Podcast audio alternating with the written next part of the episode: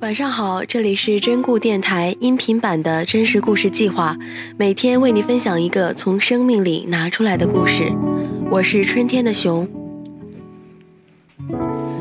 可能很多人都有过省钱的经历，今天跟大家讲述的故事就是关于一个女孩从小到大的省钱经历。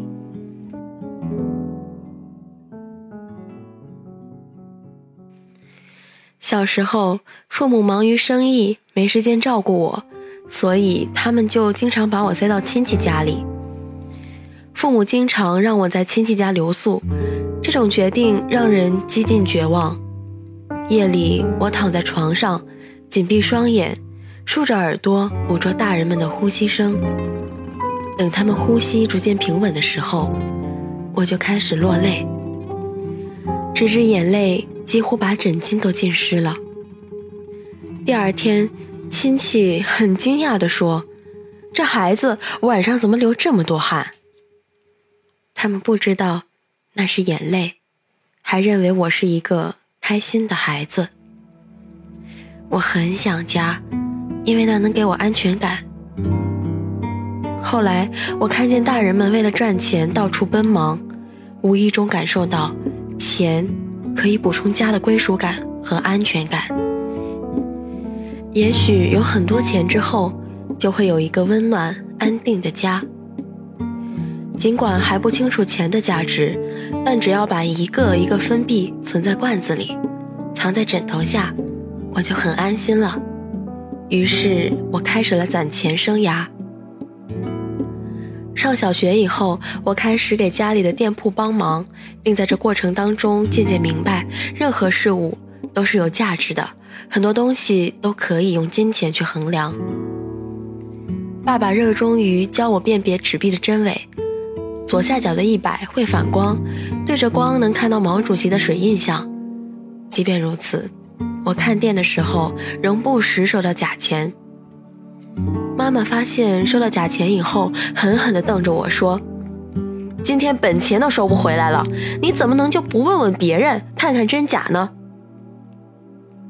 我被吓得缩着脖子，委屈的流眼泪，很是自责，内心不断的质问自己：明明按步骤看了，字会变颜色，光照也会有水印，为什么还会是假钱呢？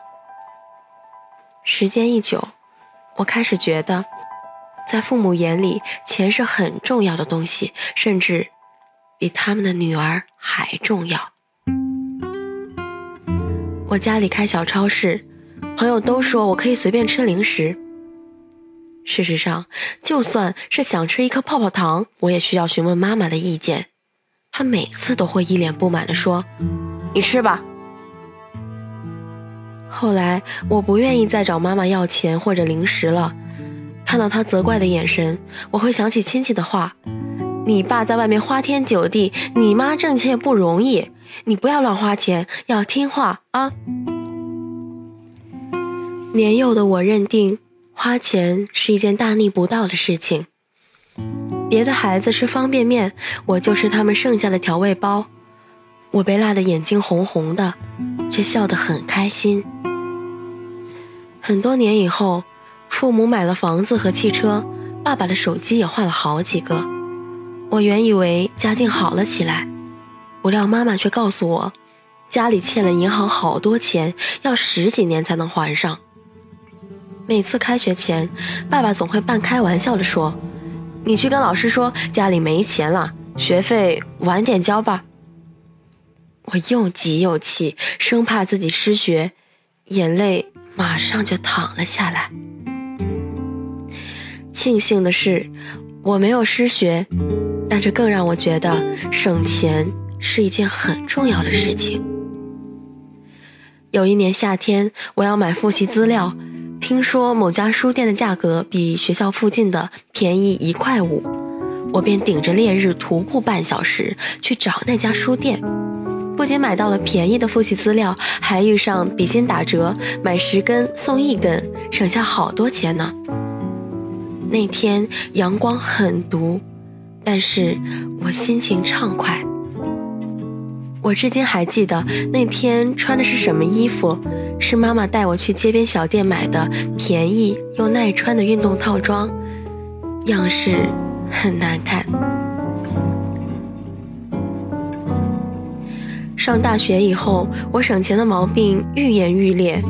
为了省钱，我专门等着买打折和买一送一的饼干、麦片做早点，不管吃什么都挑选最便宜的。后来我发现，食堂二楼面包店的面包四块五就能买一大条，可以满足我一天的伙食。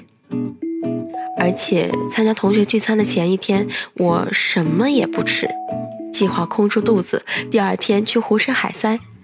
久而久之，我的身体落下了非常严重的胃病。我常常会为这些行为感到羞耻又难过，但是我挣脱不出来，只好说服自己，我是个穷孩子，家里还有很多贷款要还。大三那年，因为看了一部关于省钱的纪录片，我的攒钱生涯。迈上了新的台阶。我每天会在自习教室待到熄灯，因为读书是免费的，其他都要花钱。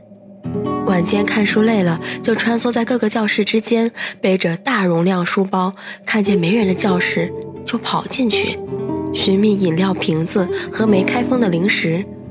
虽然没有人在场，但我还是低着头，脸红红的，心脏跳得很快。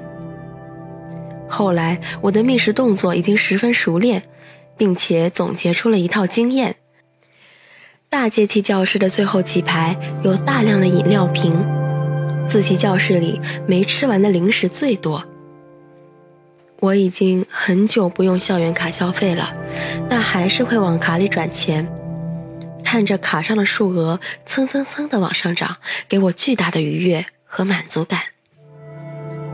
后来有一次。我站在垃圾箱前发呆，里面有吃了一半就被扔掉了的蛋糕，几乎八成新的拖鞋，全新的工艺品，八盒连排的酸奶。许久之后，我才跑开。那天我在操场上不断的跑圈，边跑边流泪。我为自己的念头感到难过和愤怒。我为什么要捡别人丢掉的东西呢？又不是没有钱。跑着跑着，我的胃阵阵生疼，因为那段时间在减肥，一天只吃三根黄瓜。晚上，我梦见自己翻垃圾桶被人发现，成了全校闻名的垃圾女，被人指指点点的。第二天早上，我破天荒的吃了碗十块钱的鸭血粉丝汤，和室友们坐在一起，边吃边聊天，有种如释重负的感觉。接下来的生活，我除了吃快过期的面包和打折食品，偶尔会去食堂吃顿饭。每次在食堂吃饭，既满足又心酸。大学四年，除了开学那天向家里要学费，以及一千块钱的生活费，我从来没有向家里要过一分钱。甚至大四去打工，还往家里带了五千块钱。大学四年，我不再为钱束手束脚，是最开心的时光。好多被我曾经蹭过饭的同学，我都回请了。请他们吃饭的时候，他们不约而同地选择了很便宜的大排档。那时候，我频繁地给社团成员们买水、盒饭和书籍。如今我工作了，爸爸妈妈一改当年的常态。